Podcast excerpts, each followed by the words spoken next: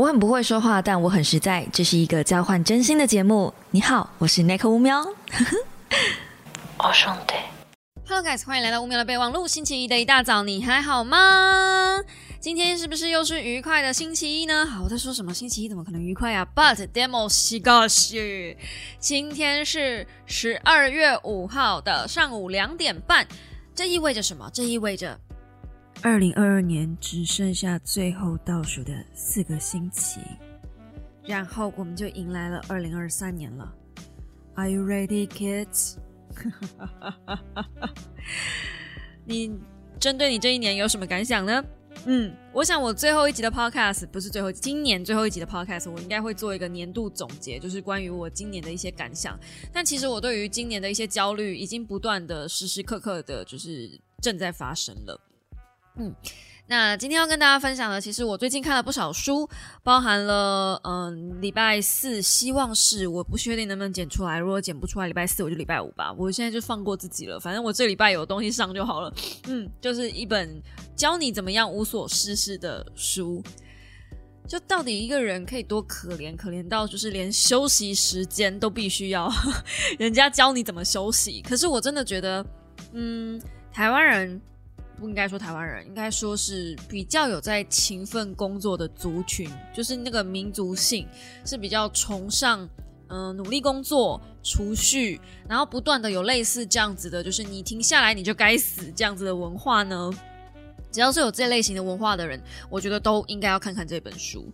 然后我也觉得，在不断的重复强调，嗯，成功、知识还有学习成长这样子的风气之下。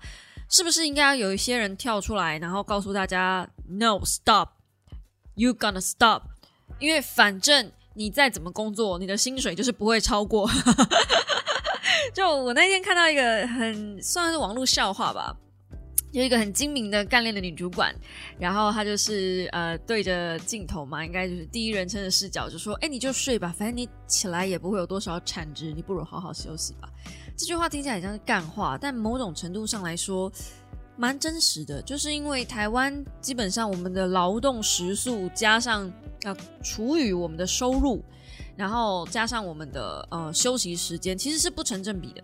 就是我们在大多时候，我们看起来薪水很高，比如说可能有个四五万嘛，平均薪资，我不知道大家有没有啦，但我相信应该有在听我 podcast 的小猫，平均薪资应该都有个。三万六到五万多这之间，可是大家都会觉得说，我的工作薪水跟我的工作时数是成正比的。当然，就是如果我工作的时数越高，我的薪水可能就越多。我最近听到身边有那种月入八九万、十万的那种人，都是呃做做十休一。我听到做十休一，下一面下一句我想接我佛修一。哇哦，好可怕！你没有看咒吗？我死给了咒我也没看，我只敢看那个就是十分钟讲完一部名片的那一种。而且我甚至是用听的，我都不敢看画面，太可怕了。嗯，好，回来回来，反正你们懂得，就是这样子的工作环境其实不正常。而且我去查了更多的资料，就发现说台湾的房产在全世界来讲，我们是数一数二的高。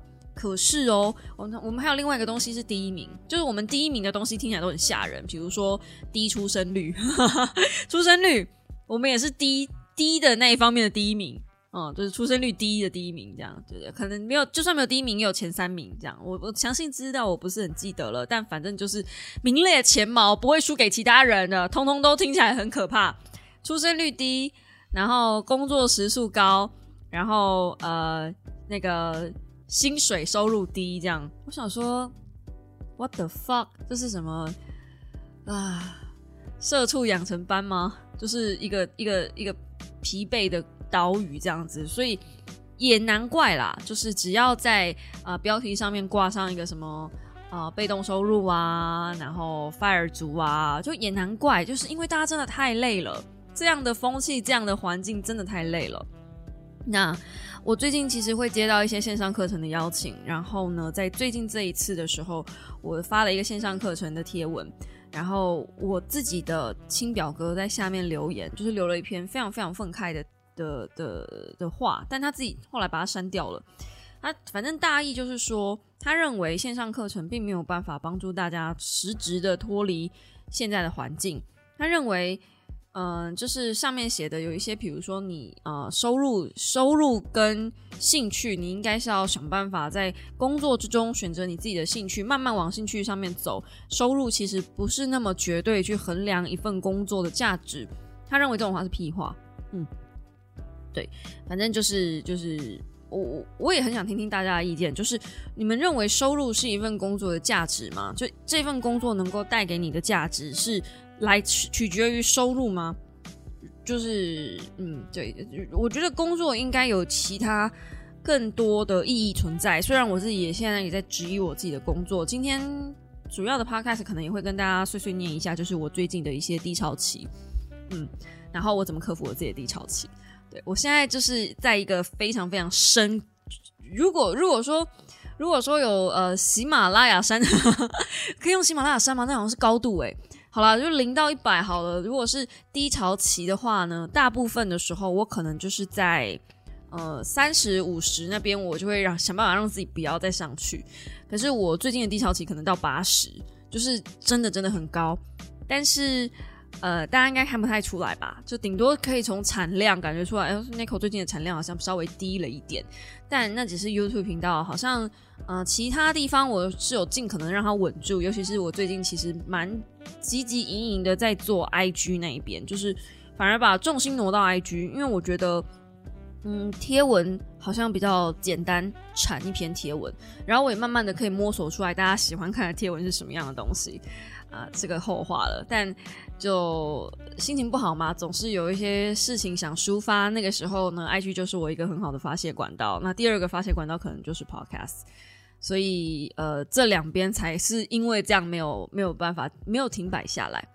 那我现在要讲的不是这个。我今天要讲的呢，前面这一 part 我要讲的呢，就是我真的看了很多的书，然后我也真的发觉了大家很疲惫这件事情，然后我也自己发觉我也很疲惫，我在追逐一个很虚幻的状态，然后那个状态是我记得我也跟大家讲过，不要去跟别人比较，可是你会情不自禁的看着别人在成功，然后自己在原地踏步的那个感觉，那个恐慌感，那个恐慌感是来自于。这个整个社会的氛围告诉你的，嗯，然后我最近还在看另外一本书，叫做，诶，都，哦，我最近看了好多，叫做《冒牌者症候群》。那这本书我其实觉得我没有很推，因为它的这本书的前半部分太水了，嗯，可能是因为写的太口白吧。然后它的后半部分其实还不错，就是。如果给他一个一到十的话，我可能就是个六七这样子。I think it could be better，就是他应该可以写得更好。然后当我有这样的概念的时候，你们知道多可怕吗？你有听到我刚刚讲了什么吗？我觉得他写的太口白了，就是在我心中这种嗯比较科学性心理学的东西没有写的很硬的话，我好像觉得我就不把它当一回事。然后当我惊觉自己这样子的。就是有这种概念的时候，我心里想说：天啊，曾几何时我变成一个这样子的人？就我怎么会把我自己变成这样？就怎么会去瞧不起，或是觉得说人家今天用一个很白话文的方式讲一个一本正经的东西，然后就很不专业？然后再反过来想，哎，这不就是一直以来我在说书圈里面得到的评价吗？就一直以来，我都是用一个大家听得懂的话，然后大家听得懂的方式在在做说书，所以我的说书感觉就像在胡闹，就是一个人在嗯很很轻松的在跟大家聊聊天，所以也不会有人把我的东西当一回事。然后当我试着写一篇贴文，用一个嗯养植物的方式去包装我自己的感受到人生心得的时候，没有多少小猫看得懂，就是。大家会以为我就是在写植物的东西，就原来大家只能看很表面的事情，大家没有办法往深一层去想。然后原来我用一个很娱乐的方式包装，还是不如那一些一本正经在讲说书的人。然后我惊觉这件事情的时候，我就那就是开始质疑自己在做的事情。那当然，与此同时嘛，因为我也追了很多的呃 IG 的书账。然后我就发现那些说书人可能一个星期两天就看一本书，平均两天看一本书。然后我就看到那个东西，有的时候他就是一天一本，我真的觉得他好厉害。然后后来他才跟我说，嗯，他是因为他是全职在家工作，然后陪小孩。其实小孩也在抱怨说，妈妈好像都不不理他，都在看书。可是我也是全职啊，但某种程度上来说，我确实是还有其他的工作要处理，但我没有小孩，我基本上只要顾我自己。那为什么我还是不能静下来看书呢？为什么我心中还是有很多很焦虑的感觉呢？为什么我还有那么多影片？跟贴文要处理，为什么我就是我到底在瞎忙什么呀？这这么些年下来，为什么我还在这里呀？这种感觉，嗯，我觉得到年底大家都会有这种自我检讨吧。然后我最近就是随着那个二零二二的天数开始逐渐倒数，我那个自我检讨的氛围感就越来越浓烈。那我不是说我还有看了另外一本吗？叫做《品牌的技术和艺术》这本书，就是完全的，就是嗯，比较偏行销的东西了。但是他写的非常非常好，我自己很喜欢。他真的是像在写故事一样。然后里面的策略模组啊、策略副本啊那些东西，他也都用图表来来就是分析。嗯，然后我不知道，我就蛮喜欢这本书的，但是。我看不进去，我真的一个字都看不进去。就是我现在已经陷入了一个，我从嗯，我应该应该没有重来，应该就是我很久没有这么慌乱了。嗯，如果说慌乱的一个心情是有分急性跟缓性的话，你知道急性就是来得快去得快，就像急性肠胃炎一样，你进去急诊室打一针，可能两个小时后就没事了。可是慢性肠胃炎啊，或是慢性病啊。它是一种没有办法立刻马上就治疗的东西，它是一种缓慢堆叠、不断在堆叠上去的焦虑感。然后我现在就是在面对，想办法要面对这件事。那有小猫跟我讲说，他们很希望听听看我怎么分享，怎么样应对自己的低潮。其实每一个人的低潮都不太一样，就算我在低潮，我也试着让大家不要发现我在低潮。就是用一个比较开心的方式去面对大家。我觉得我现在，因为我这个低潮高潮期就是已经来来回回好多次了，这么多年。如果发了我比较久的小猫，应该有发现，就是每一次我的低潮期跟每一次我应对的方式其实都不太一样。因为你不是不可能有人一步登天的啦。我这么多年下来去面对我自己低潮期，从发现自己低潮到呃还没有低潮，我就先去处理，把低潮处理掉，到后来我是哎。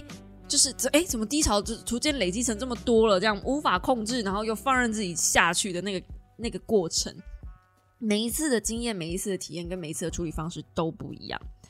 那我大部分的时候，我如果在就是面对低潮，我这一次不是分享了呃，hope so 是希望是星期四，最慢是星期五，可能会拖到星期六。对，最近真的很忙，对不起，就是可能会拖到星期六，然后就是会上那支的说书影片嘛。那一支影片就是在教大家怎么休息，然后我看了那本书里面的东西，我才发现说，天哪，那些东西就是我小时候会干的事。让我回想我自己小时候，就是学呃小学的时候，小学的时候我没有所谓低潮期，我可能会被朋友欺负，我可能会。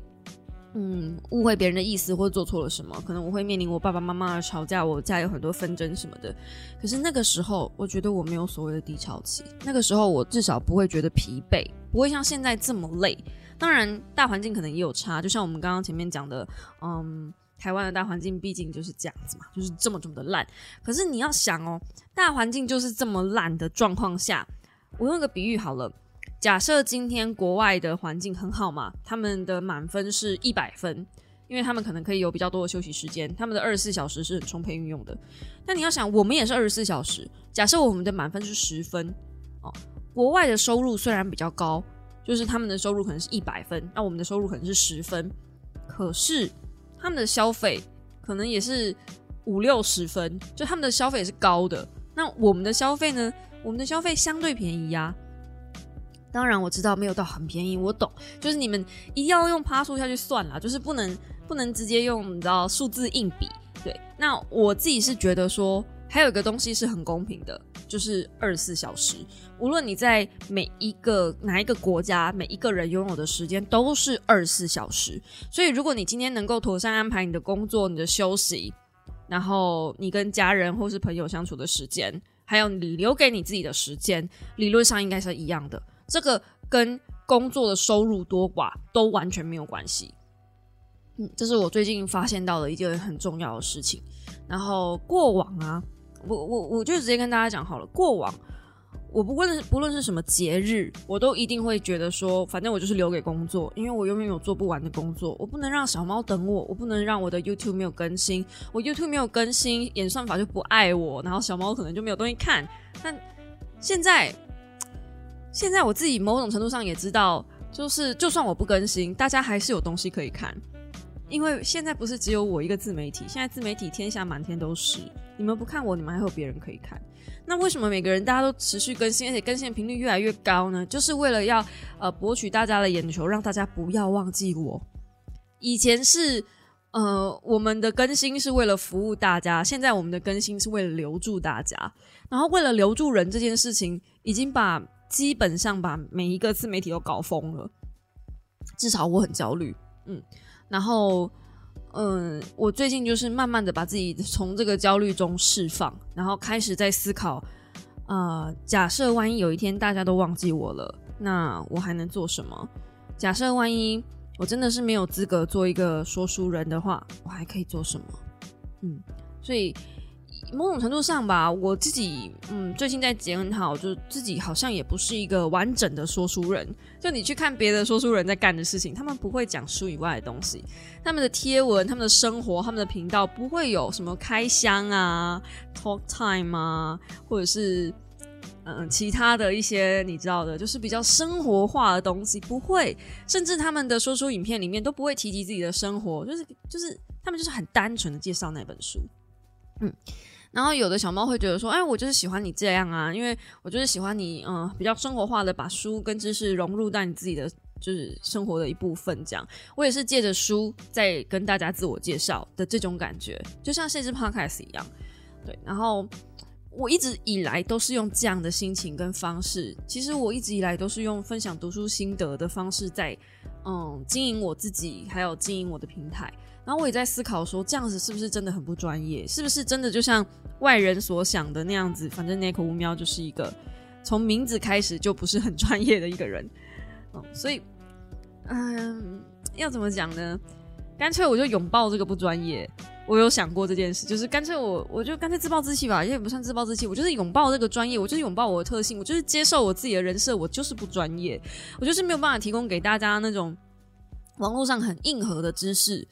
然后我就去看我自己看的书，然后我才发现，对我为了要配合大家，所以我就去挑一些，为了要就是你知道迎合多数人的喜好，迎合多数人的那种焦虑感，所以我就去嗯帮大家看一些你们会很焦虑的知识，你们也许不需要，但这就是会焦虑。然后我去看了那些东西，我再把那些东西吸收，然后分享给你们，搞得我自己也很焦虑。当然，我我就是。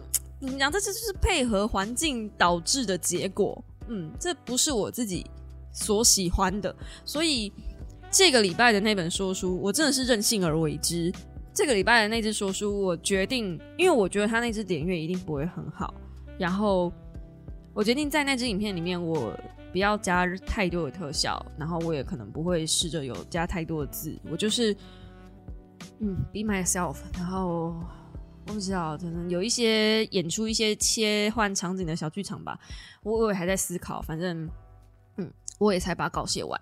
哦，你没有听错，星期一的上午我也才把稿写完，不是这支稿浩天浩地多么的五六七八千字，没有，这次的书稿三千多字而已，是我难得少数的，嗯，回到以前的标准。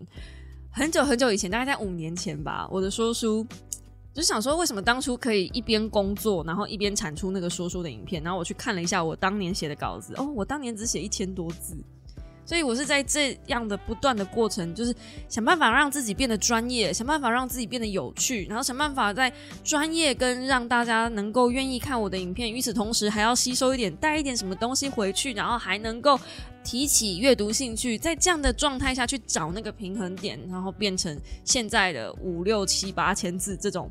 奇怪的发展，但是你我都知道，就是如果真的字数太多啊，影片很长，你们一定会用听的，你们也没有那么多时间。碎片化的时代真的是一个没有办法抵抗的，就是潮流吧。对，然后开始有人在做短影音，也开始要做 short，然后那那一些东西就是一个，嗯，锐不可挡。所以，二零二三年我势必要做出一些改变跟转型的策略。那这一些都是我在担心跟我在思考的部分。然后我也问自己，真的大家有需要阅读吗？那天有小猫跟我讲说，没想到 Nico 已经浩浩荡荡分享了五百本书了。然后我就我就想说，哇，五百本，五百本，这是一个多么可怕的数字！就是想当初猫站我也只拍了一百支影片，好像九十九支吧，没到一百，还是一百，刚好一百，五百，五百本书，每一支的说书，每一次的录影，都是都是一步一步把我往前推，推到现在这个地方的成就感。然而我站在这里，我却一点。开心的感觉都没有，至少目前为止我没有。就是为什么我突然对我自己的工作失去了那么一点点的成就感了呢？我不想要变成每周就是在打卡，然后出影片那种感觉。哦，这礼拜说书 check，然后 podcast check，IG 两篇贴文 check。我不想要变成这样子啊，就是太公事公办了。那也可能是因为我已经常年为了要一个人完成这些事情，然后把很多东西都模板化、模组化，所以也变成是在做的时候有一些东西细节不用不需要去思考，因为只有这样子，我才能省下更多的时间去做其他我要做的事情，like 拍片，like 进修，然后去找资料等等的，就是只有这样子，我才能把时间花在那些地方。嗯那这时候可能就会有小猫说了：“哦，你可以开始请助理啦，对呀，你可以开始找剪辑师啦，就是开始把一些工作包出去啦。”但我真的真的是啊，跟小鱼合作的这些这一年吧，这这一这两年，大概是我人生中最开心的两年。以工作上面来讲，就是确实是可以把一些东西包出去，但是人家现在也是有他自己的人生规划，所以我也不能阻拦着人家。然后再加上。我没有办法完全的把影片放手出去给人家做，我会不知道那是出来是什么样子的下场跟结果，所以现在又开始是一个，不知道我我没有办法把把啊写稿的部分包出去，然后录音的部分也没办法包，不可能包，Podcast 怎么包？就是想了一想，我的工作是没有任何一个部分不不不我自己执行的，就是全部我都要自己来，所以我唯一能做的就是。把时间安排好，真的就是要善用二十四小时，所以我才会说，真的全世界最公平的就是时间。然后这个礼拜我分享的那本书看似很废，就是它是一本我相信所有的读书人可能都不会分享的一本书，因为它真的很废。然后它这个呃，可是我的这个废是称赞意味哦，我不是骂这本书很废哦，就是它的那个废法是，我可以怎么形容呢？字字珠玑吧，然后全部都是白话文。可是如果你能够进往深一层想，就是把那个东西稍微再多想一点点。我不，我现在讲的不是超译哦，就是你把你不要只是看那个字上的文字，你是真的能够照着书里的小练习，然后去回想、反省，或是去看待自己现在的状态。那我觉得这本书就很好看。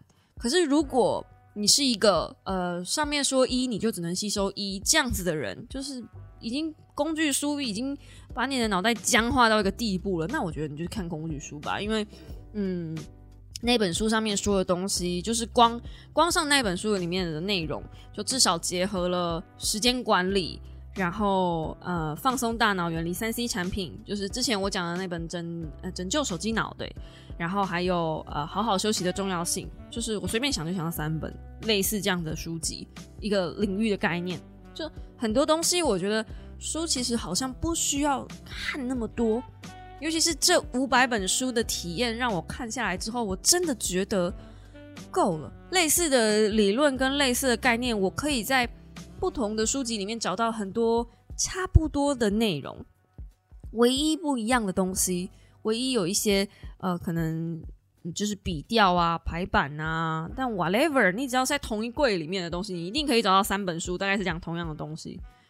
然后大家喜欢的都是一直反复去看那三本书差不多的内容，所以我反而觉得最近我做的那一些，比如说腐败，比如说逆思维，这样子还比较新鲜的东西，我蛮喜欢的。就就是，但确实也是，就是你去看那几只的说书，就是大家就是有看没有懂的感觉，啊，或者是大部分的人就觉得哦，好像没有很需要这样子的书籍，因为那样的书籍不能帮助我成功。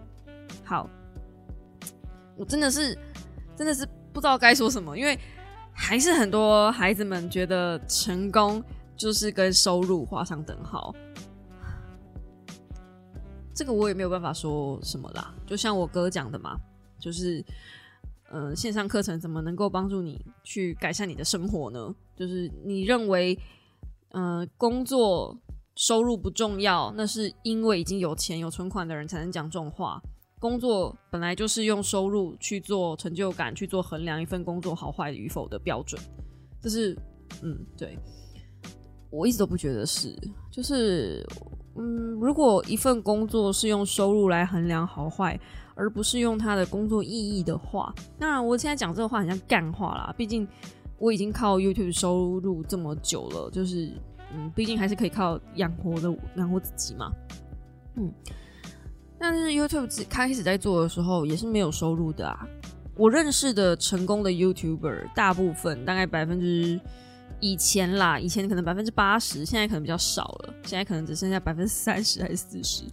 这些 YouTuber 呢，一开始在做影片分享的时候，大家不是奔着钱来的，大家嘛都是奔着分享跟兴趣，是真的对这件事情有爱好。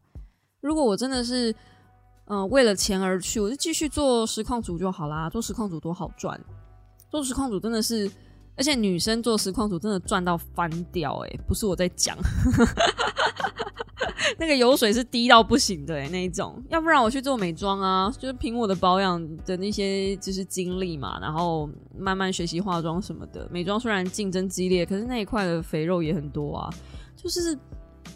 我觉得没有必要，我选了一个我自己这么不在行的东西去去做分享。嗯，我就跟你们说，我真的其实其实我真的不会，不是很会看书的人。我的看书速度非常非常慢，这也是为什么我很焦虑的原因。然后我也不是一个很聪明的人，我不觉得我自己是。我唯一的能耐就是我很会整理资料，我很会譬喻法，我很会类比。所以我会把一些很难的东西用一个很简单的方式比喻，然后问再反问那个人说：“你的意思是不是这样？”通常得到的答案都是对的，所以你也可以说我是一个很会画重点的人吧，然后很懂得知道，嗯，老师或者是厂商窗口要的是什么样的东西，我很会取悦这样的人。这样的特质，这样的人格特质，让我在这个环境里面还算是很安好的活下来。可是我也只是活下来，然后我能活多久我也不知道。然后再加上我本来就说了，我不是奔着钱去的，所以我挑了一个嗯自己不是很擅长的领域去做这件事情。相对的，曾经他很快乐，嗯，他依然很快乐啦。就是我最快乐的瞬间，其实不是。影片上传的那个时候，影片上传的时候，我有时候我觉得松了一口气，就啊，这个礼拜的工作 OK，就是 check，OK，我达到了，这样这个礼拜 OK。我觉得最快乐的时候是你们来跟我讲说，我本来我本来不看书的，我因为你我买了那本书，然后真的像你说的好好看哦。嗯，听起来可能很虚伪，可是我是发自内心的讲这件事，这是唯一让我快乐的事情。那最近。嗯，我的健身教练吧，他有跟我借那个《忧郁星球》去看，然后他说他把它看完了，他也真的觉得很好看。然后他说他是不看书的人，但我今年影响他看了两本书，一本就是《忧郁星球》，然后上半年呢，还有影响他看了一本理财的书。嗯，这是我身边最贴近的人的 feedback。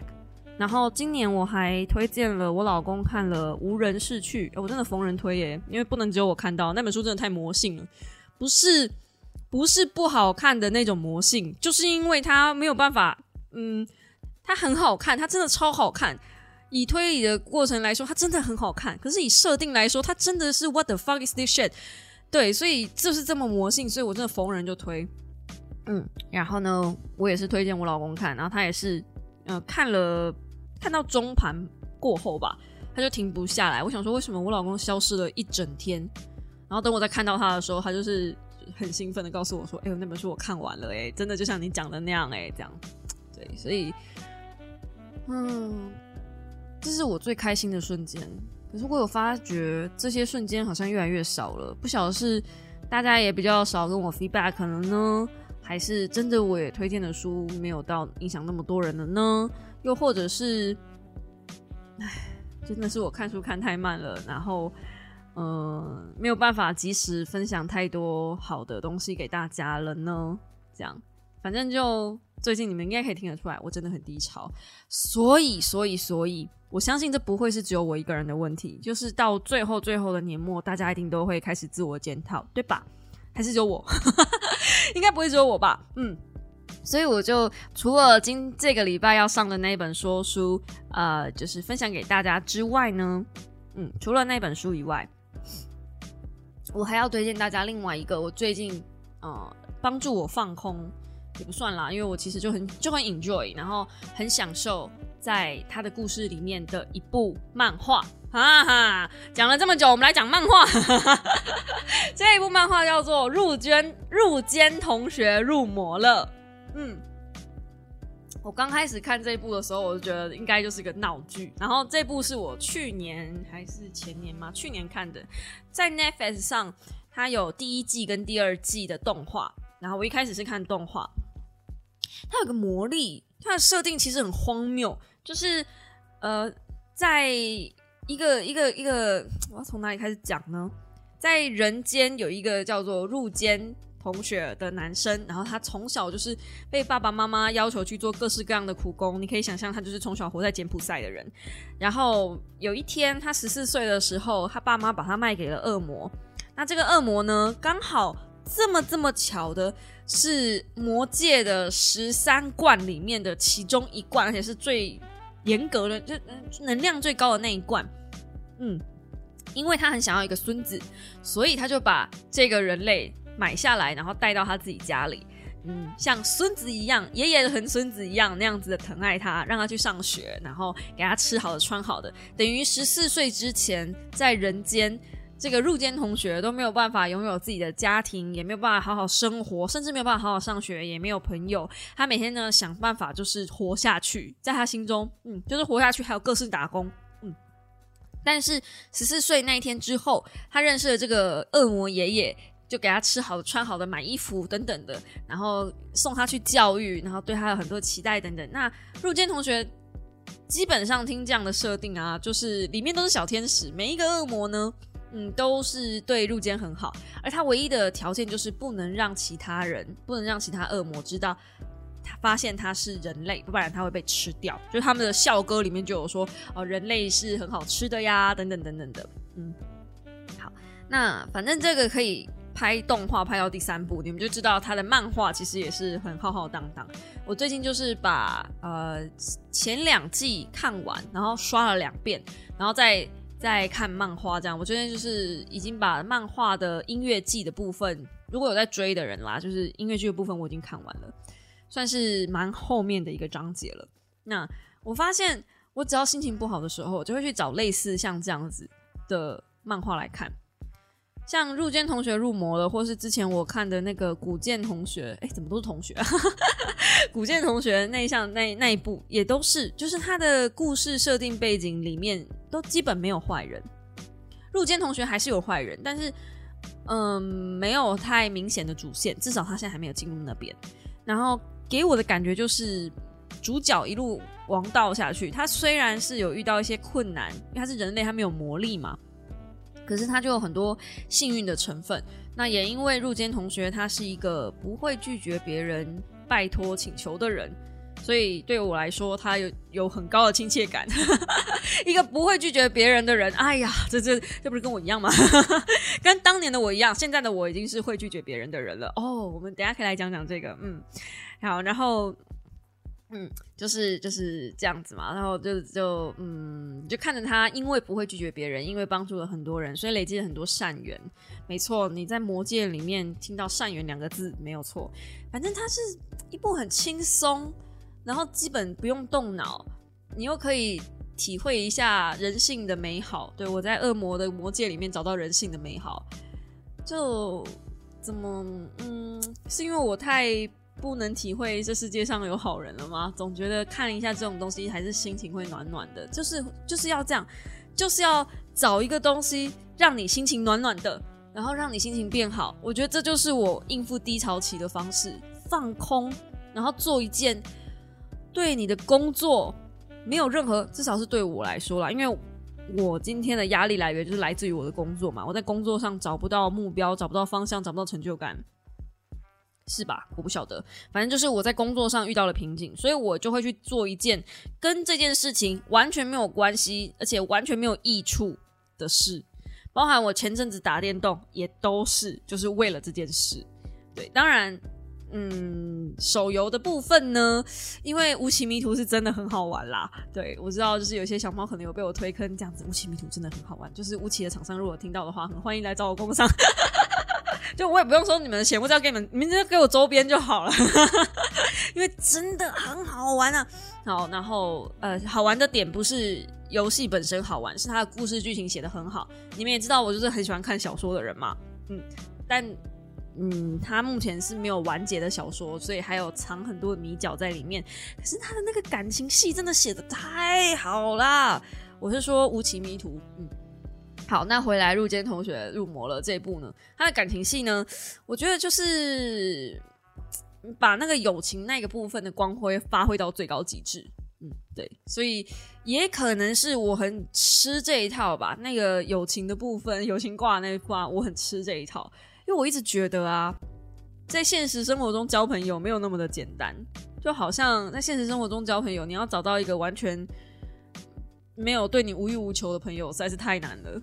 真的，我觉得啦，至少我的部分是这样。那给我的体会，尤其是嗯，交异性朋友的时候，根据我老公的说法是，只要有男生想要跟你交朋友的话，那个男生一定是对我图谋，就是对，一定是对那个异性图谋不轨，就是他不认为这世界上有纯友谊。当然嘛，因为他毕竟都呃从朋友变成情人也是他的锅，这样，所以他不相信纯友谊也是正常的。那我就一直很困惑的是，哎，可不可以有男生来稍稍就是私下跟我聊聊你们的想法，就或者是大家在 D C 群讨论一下也可以。男生跟女生搭讪的话，真的是就是保持着今天想要开房间的心情吗？这件事情我很困惑，因为我这个周末才经历了人生的第一次，应该算第二次的搭讪。可是第二次、跟第三次、跟第四次的大三是发生在同一天，所以我我那一天想必一定真的很漂亮吧？我真的受宠若惊。讲到这里，你们是不是该去找 Bill 预约了？我跟你们说，我真的是没有收他任何一毛钱，你们去找他。哎，对我来说反而是坏处，不是好处。就是我还会约不到他的时间，那他他就一个人，他要排给你们的时间跟排给我的时间是一样的，好不好？但是只要去找过 Bill 我的发型设计师的人，每一个小猫跟我回来的 feedback 都是好的，而且他对他自己的发型坚持，就是他对你们的头发的坚持，比他对他自己的东西的坚持还高。这件事情我真的是吓歪我，我真的对他很不好意思。就前阵子在 IG 上不是也有抽奖吗？有抽三位小猫出来去给他整理嘛，然后刚好其中一个我抽到我的健身教练，所以就真的是很刚好。那反正呢，我的教练就去给他弄。就我教练是之前的漂发，他是有漂下面，上面没有漂。对，然后就是一个非常大的工程，因为你嗯上面没有漂，然后下面要漂，可是你现在要全漂的话，那不可能是一次全部处理。这有点像是。有一半的人有加分，有一半的人没有加分。老师这时候跟你说全班都加分，那那些已经有加过分的人是不是分数会更高？就看起来就不平均。如果你要让两边都平均，你势必要先把那一半没有加分的人先加分，然后才能让全部一起加分。可是头发这东西不是这样，它不是说切一半，你上面的先漂，下面的先不漂就可以全部一起漂了，没有办法这样。所以它是一个很复杂的工序。反正我又不是发型师，但我他有跟我解释过，就这不是一个很简单的事情。那反正 anyway，那个那颗头就是我教练的那颗头，他去弄了两次，就占用人家两次的时间，然后还没有就是要人家收人家任何一毛钱。你可以再找到比这更佛的发型设计师了吗？应该不行的吧？然后人家十二月三十号那一天，他们家他老婆要生产，所以建议大家是在那之前或是那之后，赶快去过年前赶快去约起来，不然的话，我跟你说真的难约，真的难约。我是拜托他，求他，恳求他一月份留一点时间给我，不然的话我也一直约不到，你们知道吗？但是我星期五去找他剪头发，星期六就被连续搭讪三次。单身的你，如果是女孩子。是男孩子也可以，就是你们到底在等什么？一个头发对于一个人来说之重要，好不好？之重要。那我觉得我那天还被搭讪，可能还有另外的原因，是我那天化妆刚好失手了，就是我不小心把眼线画的太长。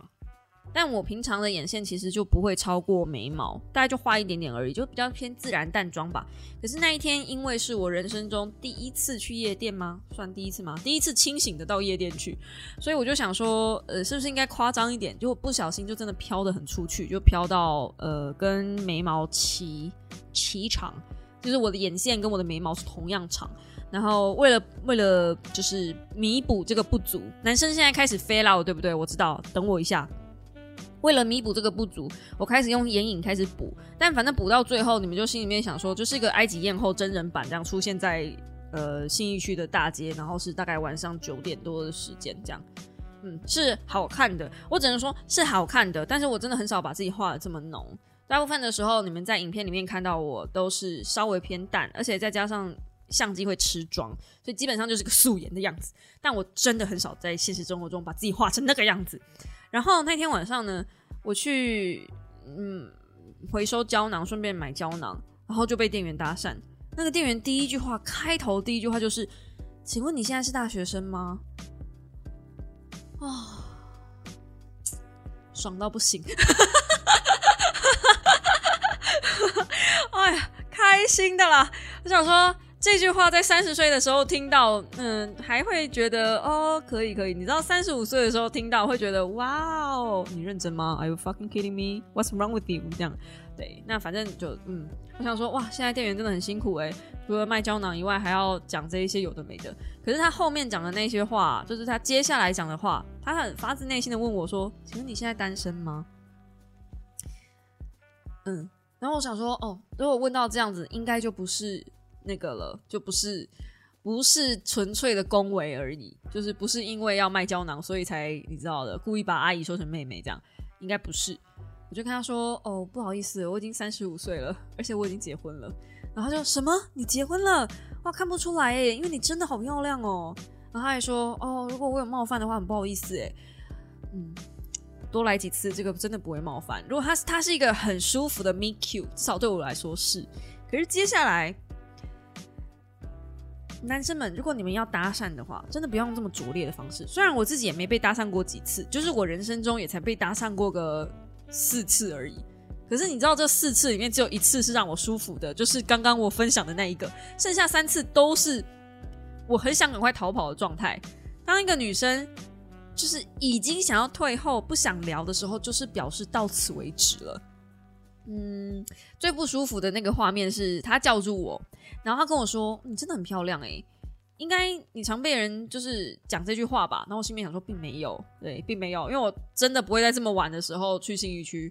好，然后而且我也不会把自己画成那样，所以我第一个想法是：哦，今天这些男生来搭讪我，并不是因为真的是我漂亮，或真的我怎么样，只是因为我今天化妆化的比较浓，穿的比较有 sense 一点，就这样。我真的觉得是这样，所以。怎么会觉得就是在路上，然后抓住女生说，然后你今天好，你好漂亮哦，这样我不知道。那所以你喜欢我，你注意到我是因为我漂亮，所以我今天如果不漂亮，我素颜的话，你就不喜欢我了吗？那如果是这样子的话，我们也不可能发展到哪里去啊。那既然我们都不可能发展到哪里去的话，我干嘛要把我的赖给你？我干嘛要把我的 IG 给你？这跟我有没有结婚，或者是？对我单身与否，我的年纪与否，真的没有关系。就是你用这个东西开头，我就不会想跟你聊天。可是那一天，嗯，我跟那个就是咖啡店的店员聊天，是因为我请他推荐咖啡，然后他推荐的真的也不错，而且他是真心诚意的。嗯，现在回想起来，他到底是不是真心诚意，还是他有利可图，有有一种某种意图，我也不是很确定。但反正人家是觉得说，就是。在服务的当下，那整个氛围很好，所以他后续聊到那一些东西，我就觉得没有关系。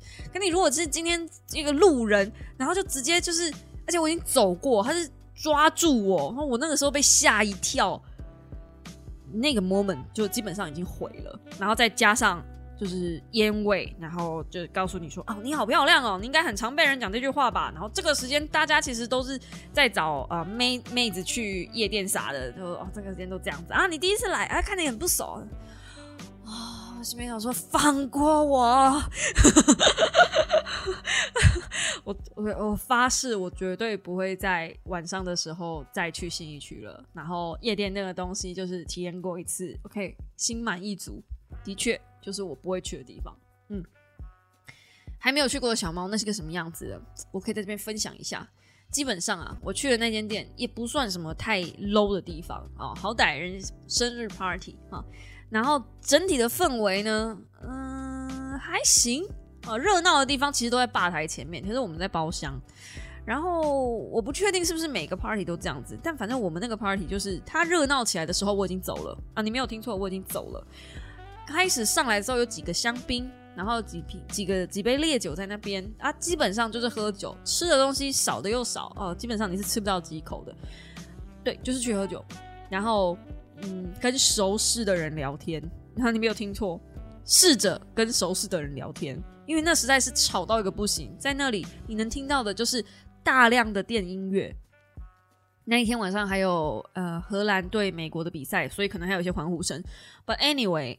就是吵，然后因为你也黄汤下肚了，也不太确定自己到底在干嘛的状态下，然后你要试着跟人家聊天。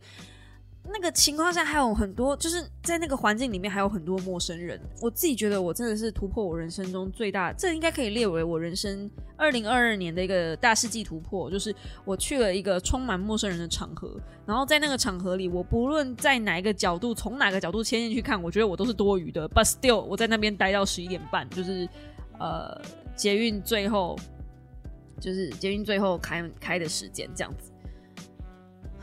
我真的觉得我很棒，虽然对寿星有点不太好意思，可是我觉得我极限了，对吧？我希望希望他能够谅解我，就是在那样子的环境下，然后面对那么多陌生人，嗯，而且还在那么吵的环境里面，然后我试着融入大家，不是就是就是没办法，唉，聊不来，就是就是就是聊不来，有有些嗯。有些不好说的原因吧，不知道是我太敏感还是怎么样，但嗯，也确实是我想赶快回家弄我自己的东西啦。但那天就很尴尬，因为我是空腹喝酒，我以为夜店会有东西可以吃，就是第一次去嘛，你怎么知道呢？对不对？然后我本来也以为说我有时间可以在新义区找点东西吃，哎，不好意思哦，全部都是人哦，你你。走没两步，想要找点东西吃的时候，又被人家喊住哦。我光是被喊住，然后被耽误的时间，就够我去买一根热狗了。反正就就，唉，各种无奈啊。